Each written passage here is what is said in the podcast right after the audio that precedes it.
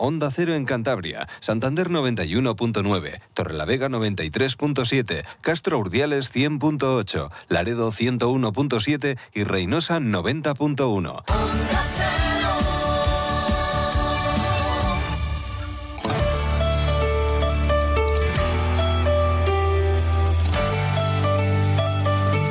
Cantabria en la Onda. Deportes con Fran Diez. Onda Cero. Saludos, tiempo ya para el deporte de Cantabria con José Luis San Julián en la realización técnica. Ahora enseguida hablamos de fútbol y del sueño de la Copa del Rey para el Bimenor, para la gimnástica de Torlavega y para el Velarde. Es como el cuento de Cenicienta, con las botas de tacos, eso sí, porque, en fin, es una auténtica fiesta para las tres localidades, para toda la región al final, porque estos partidos les gustan a todo el mundo.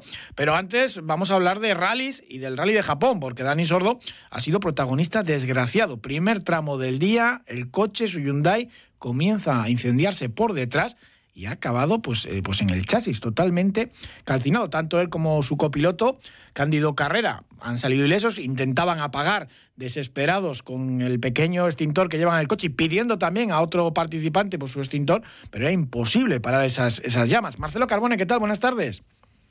Buenas tardes, Fran. La verdad que Dani Sordo en 17 años en el Mundial nunca le había ocurrido algo así y claro, es que, es que no es tan habitual, estando además en, en carrera. La verdad que bueno, lo importante, lo más importante, lo que has comentado, de que tanto él como tanto Dani como Cándido no tienen nada, no fue un accidente, digamos, no hubo un golpe ni nada por el estilo. Eh, dicho esto, os puedo asegurar que quien haya visto las imágenes se le tiene que encoger el corazón, hacer un nudo en el estómago, porque el coche empezó a echar fuego por detrás, eh, ahora que todo el ojo todo lo ve, porque hay cámaras board, hay cámaras por fuera, en fin. Eh, la cuestión es que el coche empezó a arder. Eh, ellos con el extintor de, de, a intentaron apagarlo, ya no pudieron. Luego llegó un Graysmith detrás de él. Bueno, varios pilotos le dejaron varios extintores para que lo intentaran apagar y fue totalmente imposible hacerlo. La impotencia, los minutos que se ve a Dani intentando apagar el coche y que se ve que no puede y que no va a poder hasta que el coche queda totalmente consumido, eh, que Dani solamente pudo salvar eh, el teléfono, no pudo salvar otra cosa. Bueno, lo cierto es que encoge el corazón. Eh, dicho esto, eh, lo más importante es que no ha pasado nada a nivel humano, pero lo increíble es que Dani ya le había dicho al equipo que olía muy fuerte a gasolina se ve que había algún tipo de pérdida, Dani ya lo había avisado y lamentablemente esto pues le va a pasar factura seguramente al director eh, del equipo que es Julien Monset, que no creo que siga en el puesto, posiblemente siga como ingeniero, que es lo que es, pero bueno, perder un coche, aparte del dineral, la tecnología, lo que se pierde, es das una muy mala imagen, pero es algo realmente angustioso. En cualquier caso, vamos a esperar que esto haya quedado solo en una anécdota. Eh, lo bueno dentro de la desgracia es difícil encontrarle algo bueno una desgracia, pero lo bueno es, primero, que no hubo ningún tipo de daño físico y lo segundo, que el incidente se produjo por un fallo del coche, porque imaginaros, imaginaros si el incendio se produce por un accidente.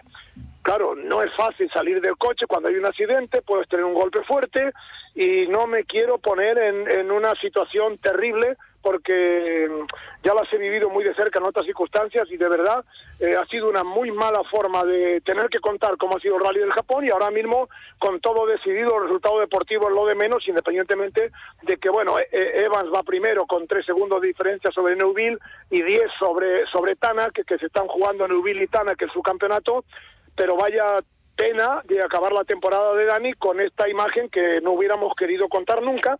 Y por cierto, tal y como yo pensaba, lo que vi de los tramos son maravillosos, estrechos, lentos, complicados, patinan, de ahí que Dani dijera, como decíamos antes de ayer, que se parecían mucho a lo de Asturias. La pena es que pues nos hemos quedado sin Dani y sinceramente que me perdonen, pero para mí pierde totalmente el interés el rally porque ahora mismo no creo que tenga demasiado interés. Una auténtica lástima, por cierto, rally de Japón muy accidentado porque claro, con este tema del incendio de, del Hyundai de Dani Sordo, pues ha tenido que perderse por varios tramos, no se han podido disputar, Craving también ha tenido un accidente muy fuerte, en fin, bastante accidentado.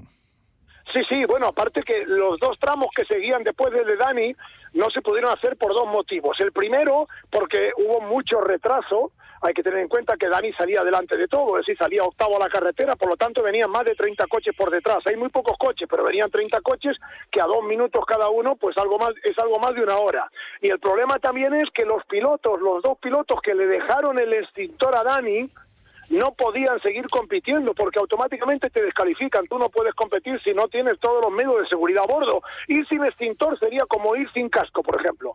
Entonces, esos pilotos tuvieron que neutralizar los tramos para que pudieran llegar al parque de trabajo y ahí pudieran tener su correspondiente repuesto de extintor. De tal manera que el rally, pues totalmente descafeinado, una primera etapa que iba a ser apasionante porque era muy dura, con tramos de más de 20 kilómetros y ahora mismo pues simplemente pues queda esperar a ver lo que pase mañana. Bueno, ya está madrugada nuestra y el domingo también de madrugada para ver finalmente quién es su campeón del mundo, pero bueno, eso ya tiene ahora mismo poco interés. Bueno, te hago una rápida del Rally Alto Asón, que bueno, tenemos, estamos hoy con las eh, verificaciones y más, mañana ya los tramos y va a decidir el, regional, está muy emocionante, Dani Peña tiene 49 puntos y medio, Marcos llegó 42 y, hombre, con menos opciones ya, otros dos pilotos un poco, un poco más atrás, pero bueno, que es un rally que se presenta emocionante para este fin de semana aquí en Cantabria muy muy emocionante, muy bonito. vamos a tener una climatología espectacular, por lo tanto es un día especial para, para campo y rally. A las 8 de la mañana, prácticamente un poquito más tarde, a las 8 de la mañana, el primer tramo Racines. Dani Peña, evidentemente, es el candidato número uno para conseguir el campeonato,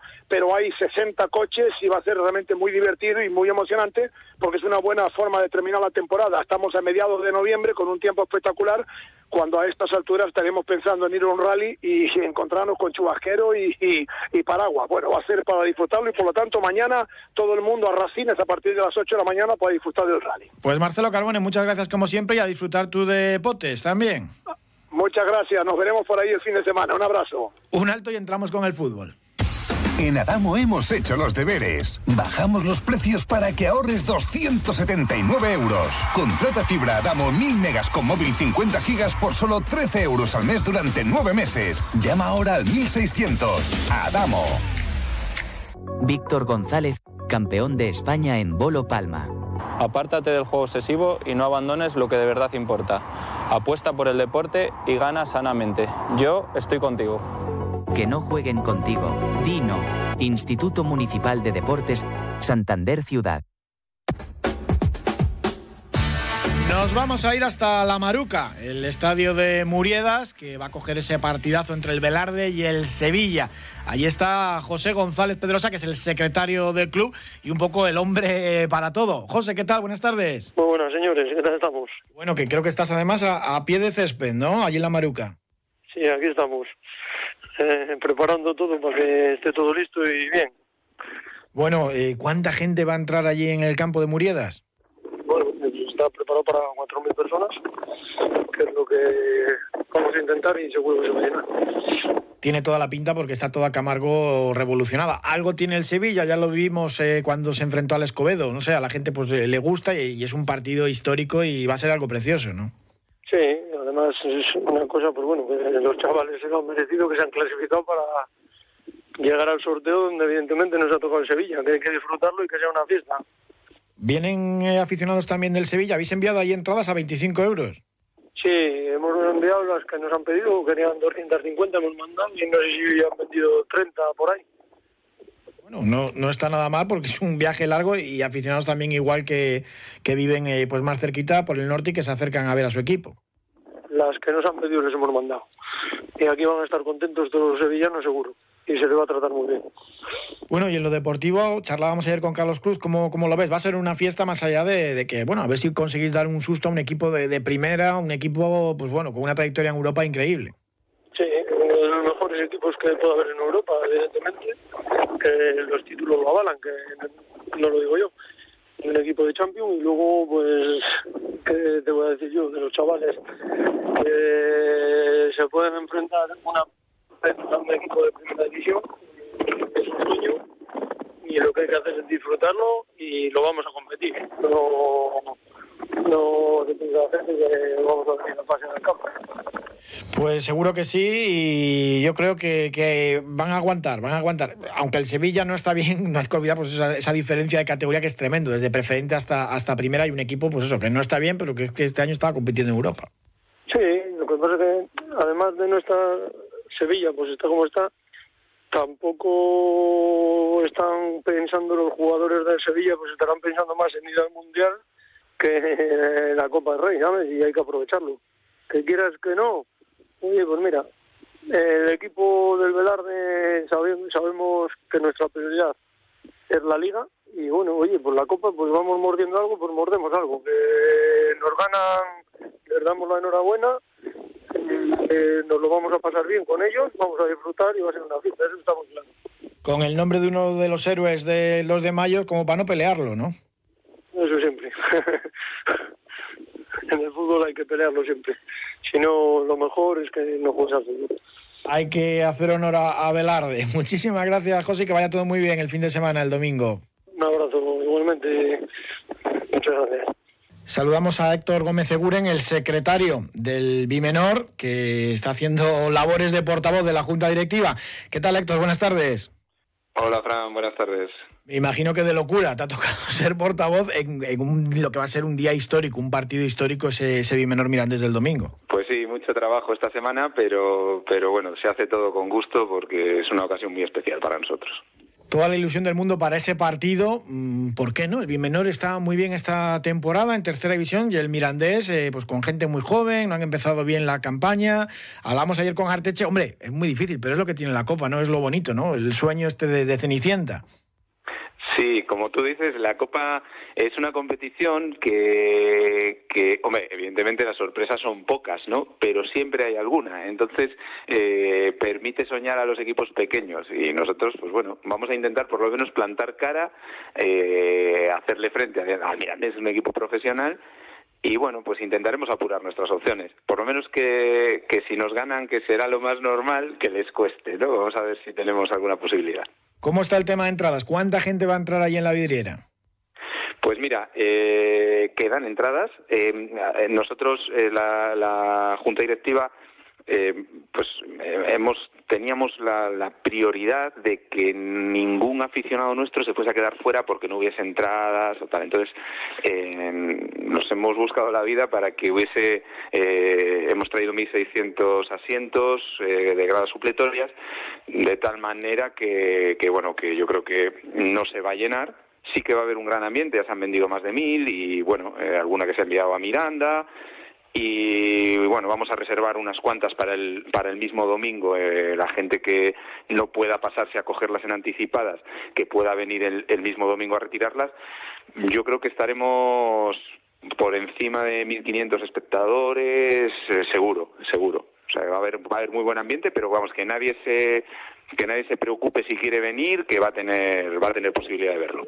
Bueno, pues va a ser un ambiente extraordinario. Y de Miranda, pues hombre, también va a venir bastante gente, ¿no? ¿Cuántas habéis entradas habéis enviado para allá?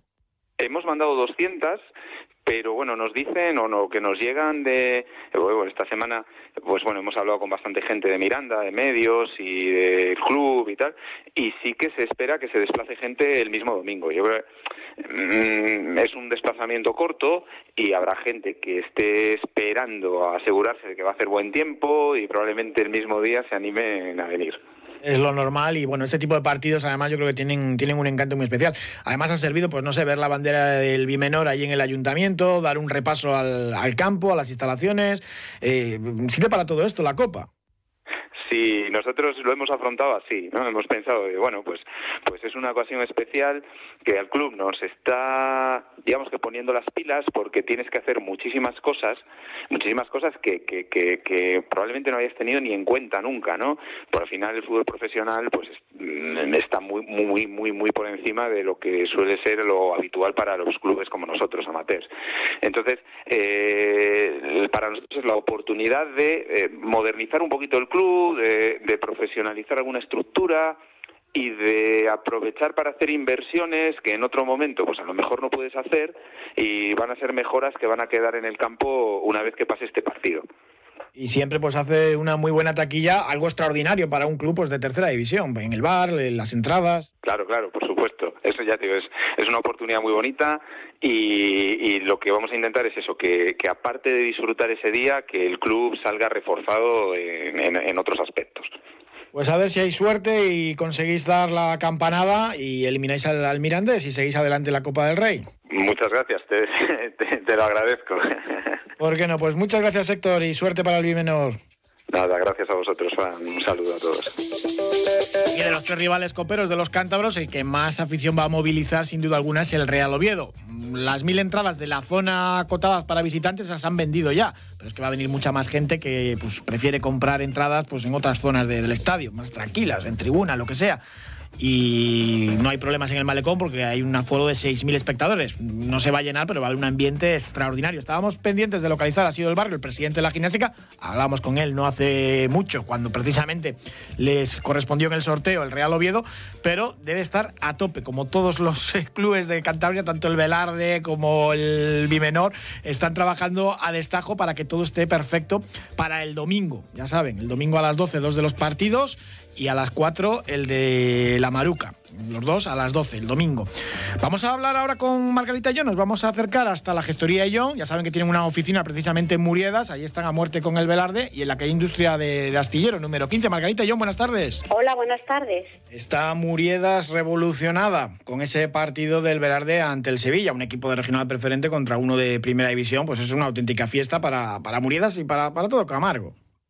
Pues sí, estamos un poco revolucionados aquí en Camargo con, con todo este tema y, es lógico además, da gusto ir a nivel nacional, oír eh, tu, tu pueblo, ¿no? Camargo, el Velarde que juega contra un Sevilla, pues siempre hace mucha ilusión, hay mucha expectativa, la gente está muy ilusionada, ojalá, ojalá que tengamos suerte y toda esa gente que va a ir a verle, que han puesto hasta gradas adicionales y lo están organizando de maravilla, me consta, pues tengamos suerte y, podamos tener una segunda oportunidad con otro equipo, a ver si ganamos. Es complicadísimo, pero bueno, ahí está, ese es el sueño de la Copa y, hombre, lo importante es disfrutar también del día y de algo histórico. Así que nada, trasladar toda la suerte del mundo y toda la energía para el Velarde, para la gimnástica también y para el Bimenor. Ah, sí, como no. Aquí tenemos en, en la empresa gente también que es del Bay Menor, de aquella zona de, de Piélagos, y, y bueno, pues también desearles a todo y darles un alza de confianza para los tres equipos cántabros. ¿Cómo no? Ojalá nos pongan ahí en el mapa de verdad.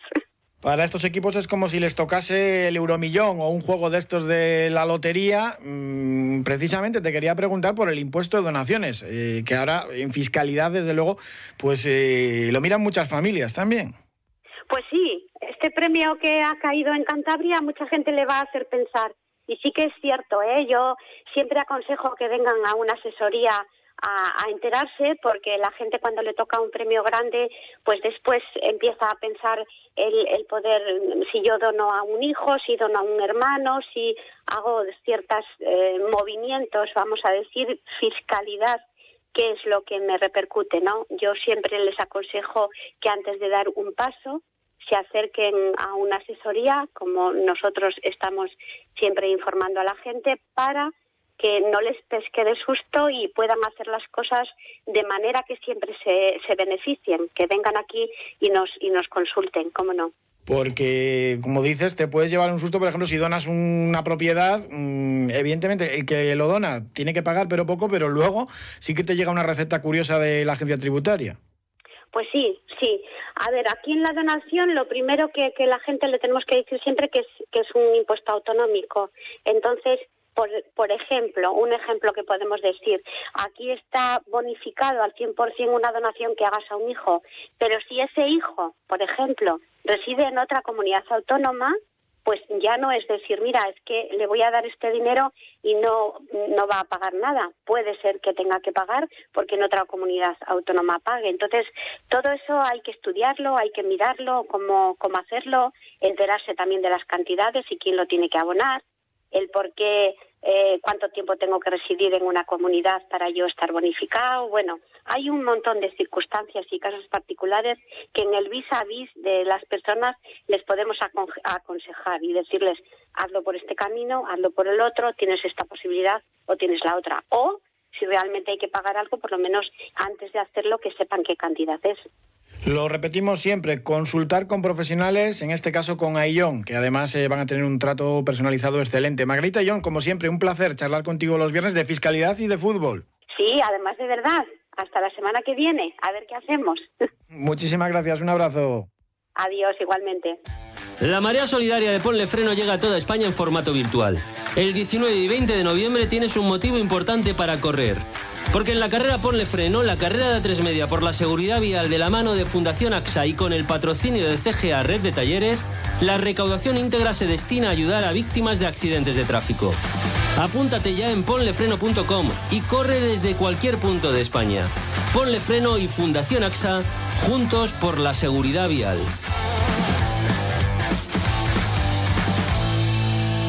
Saludamos a Marcelo Benavidez, el nuevo entrenador del Boli Textil. ¿Qué tal? Buenas tardes.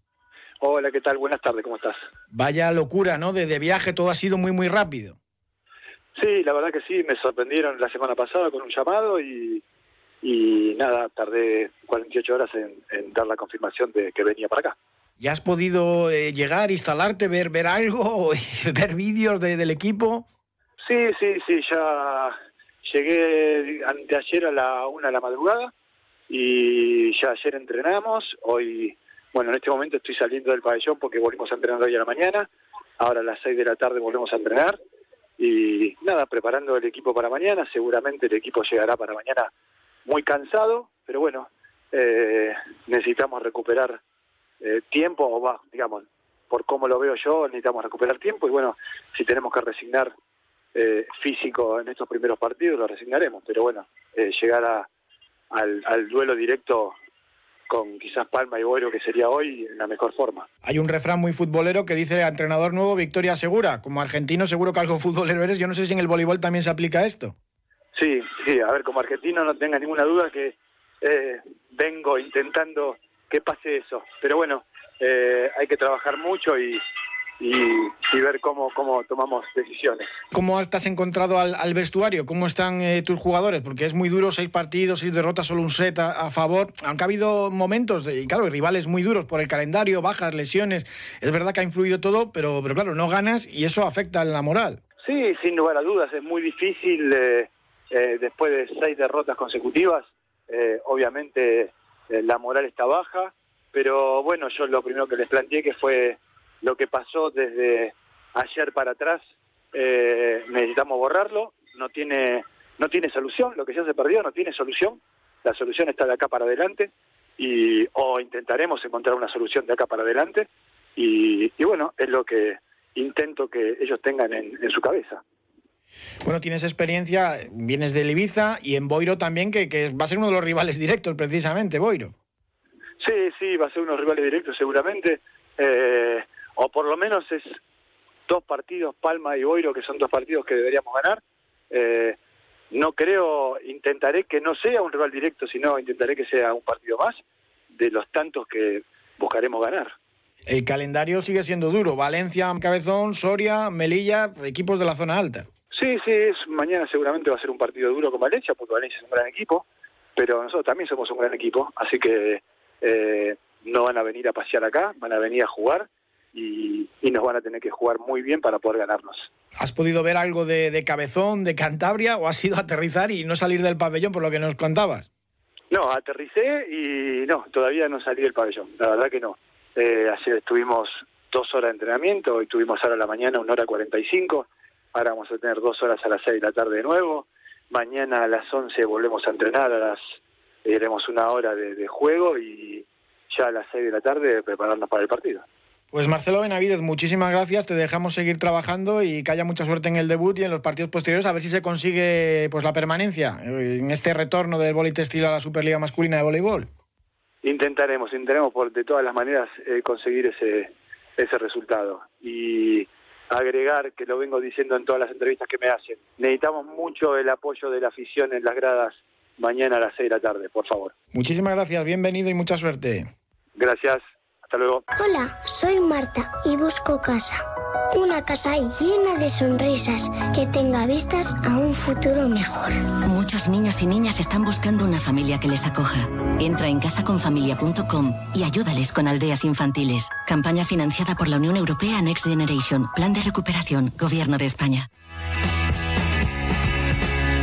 Y esta mañana se ha presentado la séptima edición ya de la Vaca Gigante, la competición de olas grandes, ya puesta en marcha. No hay fecha fija, es muy complicado mm, en este tipo de competiciones, decir ya con cierta antelación cuándo se va a celebrar la vaca, de aquí a Navidad seguro, y hombre, la organización es muy optimista por las condiciones que tenemos. Esto del viento sur, viento sureste, pues es muy bueno para la zona de la cantera de Cueto y evidentemente pues esperan que sea dentro de poco y ojalá que sea en fin de semana. La organización lo que sobre todo pues, ha intentado es aumentar eh, la cantidad de dinero que tenían disponibles en seguridad. Por ejemplo, para esta edición va a haber una moto acuática por cada surfista en el agua, algo que no ocurría en la edición anterior y que, pues bueno, era hasta cierto punto pues eh, bastante peligroso, entre comillas, o muy incómodo para los surfistas, pues bueno, como en los grandes campeonatos internacionales va a haber en el agua siempre una moto acuática por cada surfista. Se han aumentado también los premios, la cantidad de premios, 10.000 euros va a repartir mm, la vaca gigante entre los surfistas participantes, y hombre, que es una cantidad pues, respetable, pero bueno, tampoco es para volverse loco, pero bueno, no está mal. Hace poco les hablábamos aquí de la invernal de Laredo que tenía 7.000 euros. No surf en olas grandes y, hombre, mm, era una de las mejores dotadas también económicamente dentro del panorama nacional. Es un deporte todavía modesto, ¿no? aunque tiene sus grandes estrellas. Y en definitiva, pues la alegría de ver que la vaca gigante ya está en marcha y que dentro de poco pues vamos a poder disfrutar de, ello. La organización también ha sacado pecho de la cantidad de, seguidores que tuvieron, tanto en televisión, en streaming, los 40.000 aficionados que lo siguieron en ese streaming, por ejemplo, 8.000 personas que pasaron por allí, por toda esa zona de, Cueto, en un día laboral, entre semana, pues yo creo que, que son cosas muy destacables. Escuchamos a Gema Igual, la alcaldesa de Santander. Porque no se sabe cuándo va a ser, porque hay que trabajar entre muchos para que también desde meteorología pues eh, indiquen cuándo puede ser, porque se está en espera y porque los permisos pues no pueden tener una fecha determinada. Así que siendo muy complicado y muy complejo, luego el resultado es maravilloso. Y es importante pues ser Santander punto de encuentro del surf, que nuestra zona litoral norte maravillosa y medioambientalmente muy rica sea pues el foco de esta actividad para todos los gustos, para todas las edades, algo a nivel internacional. Dentro de poco seguro que vamos a disfrutar de esa vaca gigante. Tenemos también balonmano, Liga Sobal este fin de semana, el sábado, bueno, ya les contábamos el otro día el calendario que tienen tanto el Sinfín como el Vasco, que es tremendo, porque vuelve a haber partido el martes y después también pues el derby, el derby entre los dos equipos cántaros en la máxima categoría del balonmano nacional. El Sinfín juega mañana a domicilio ante el Vidasoa, cancha difícil a las 4 de la tarde. Y el Batco, después del partido el miércoles en Ibiza de Copa, juega ante la Naitasuna en el Vicente Trueba de Torlavega a las ocho y media. Antes, en la capital del Besaya, durante todo el día en el mercado de ganado se va a celebrar esa gran fiesta del balonmano escolar que es el torneo de balonmano calle, que cumple además ya 20 ediciones en el Mercado Nacional de Ganados, de 4 a 7 y media. Luego pueden ir los niños al partido. Todos los eh, pequeños nacidos entre 2011 y 2017, pues tendrán allí desde la una, además un montón de actividades, además de balonmano, pues muchos talleres, juegos. Escuchamos a Nacho González, que es el concejal de deportes de Torrelavega. Eh, ya son 20 ediciones las que llevamos celebrando este, este torneo, este evento, que, que la verdad que que lleva un trabajo enorme, eh, hacen disfrutar a un montón de, niños y niñas, que creo que ese es un poco el objetivo que, tenemos que tener tanto el club como, como el ayuntamiento en este tipo de, de eventos. Recuerden también que en Torrelavega a las seis y media se inicia ese trail nocturno que tiene una fiesta en la salida y que va a tener a 2.500 inscritos en las diferentes modalidades, pues recorriendo la ciudad y todos los alrededores de noche. Así que eso va a estar también precioso.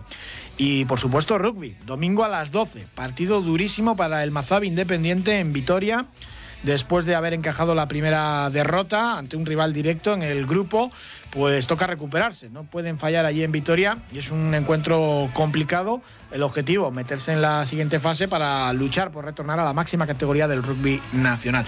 Se nos termina el tiempo, les deseamos desde aquí sobre todo que disfruten del fin de semana. Muchísimas gracias por habernos acompañado. Un saludo.